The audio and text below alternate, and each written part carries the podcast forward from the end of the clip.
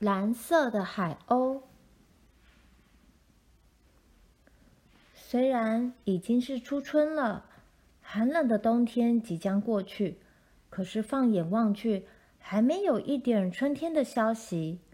小城里的人们没留意到春天来了没有，只有石桥上的海鸥，像过去一样，已经自在的在空中展翅飞翔。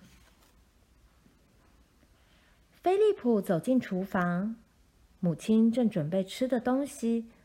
他的眼神忧郁，看起来有些疲惫。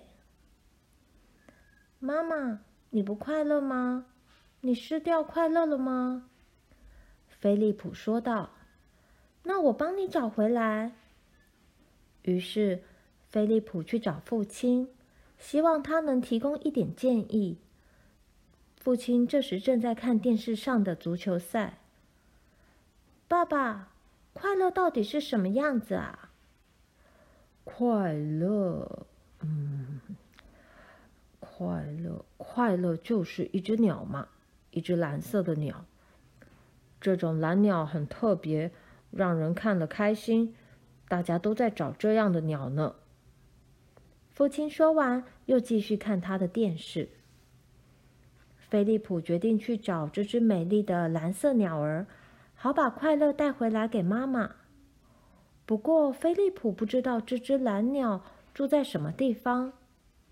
他跑到爷爷家问爷爷：“爷爷住在小河后面的蓝山上。”菲利普相信爷爷一定知道哪里找得到蓝色的鸟儿。嗯，这个嘛，只有鹦鹉是蓝色的。对了，为什么你要找蓝色的鸟儿呢？菲利普说：“妈妈失去了快乐，她很不开心。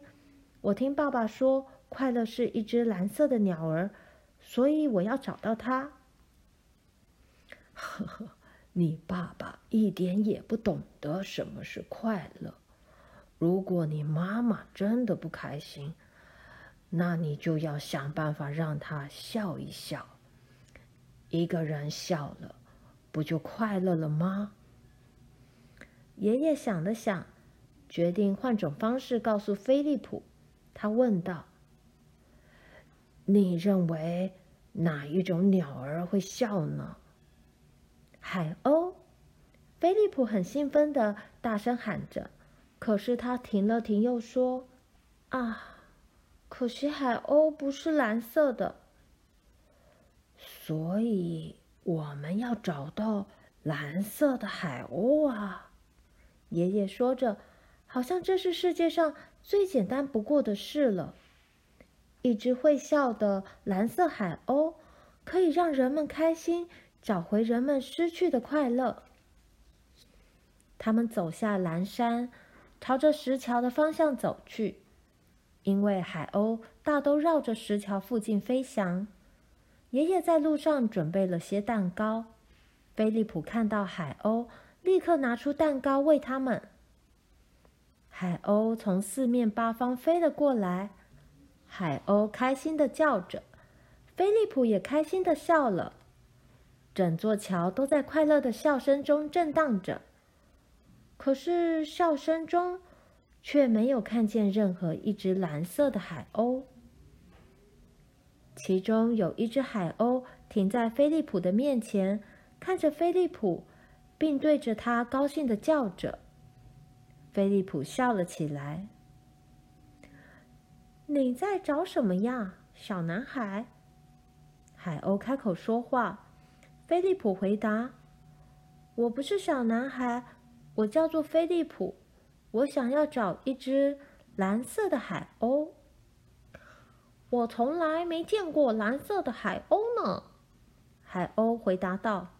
“哦。”对了，海鸥想起一件事，说道：“嗯，有一回，有个渔夫在海上漆他的船，一不小心打翻了油漆罐子，洒到我的同伴身上，弄得我的同伴全身都是蓝色的。嗯，这样的事很难想象吧？”这时，一只猫突然朝着海鸥扑上来，幸好菲利普眼明手快，救了海鸥。菲利普想，上颜色倒是个挺不错的主意。他问海鸥愿不愿意帮忙把身上漆成蓝色。如果你愿意，我会每天都带蛋糕给你吃。海鸥立刻同意了菲利普的主意，但是海鸥有一个条件，就是涂在身上的颜料必须洗得掉。爷爷听到他们的谈话，笑了起来。菲利普问爷爷：“到哪儿可以找到蓝色的颜料？”在海岸上有家戏院，戏院外头的看板都要用到颜料。在那里一定可以找得到。于是菲利普就跟爷爷到戏院去。爷爷让菲利普和海鸥在外面等着。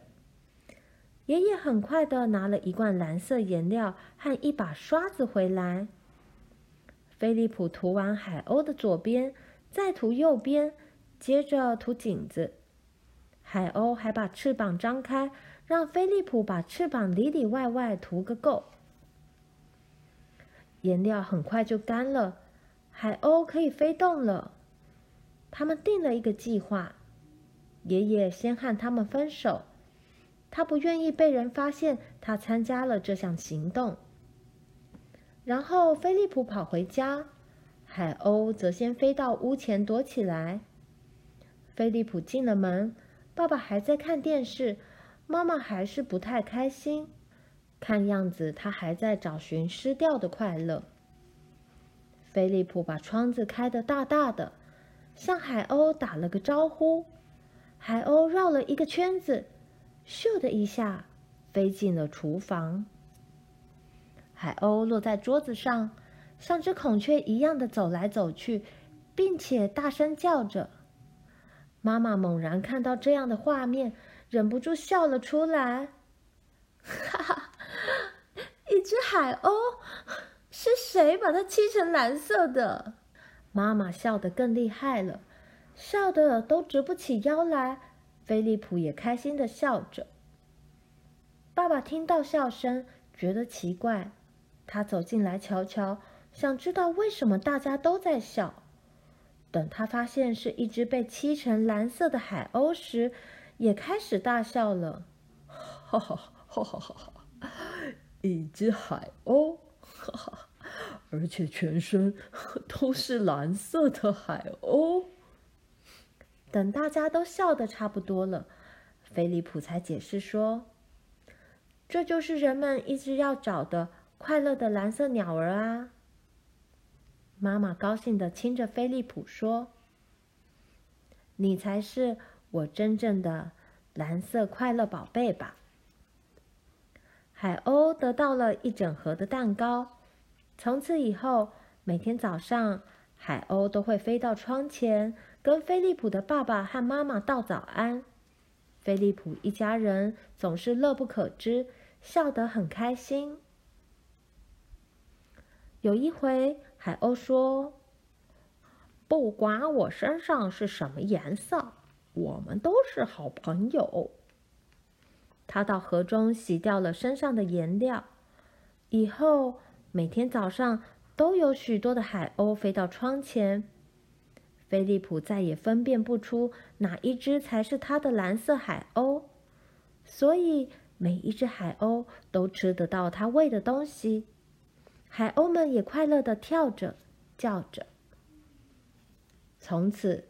住在这条街上的每一个人，每天都很开心的笑着，大伙儿就把这条街叫做欢乐街。打那时候起，菲利普知道，我们要从欢笑当中找快乐，而且不管是不是有一只蓝色的鸟儿，都一样可以找得到快乐。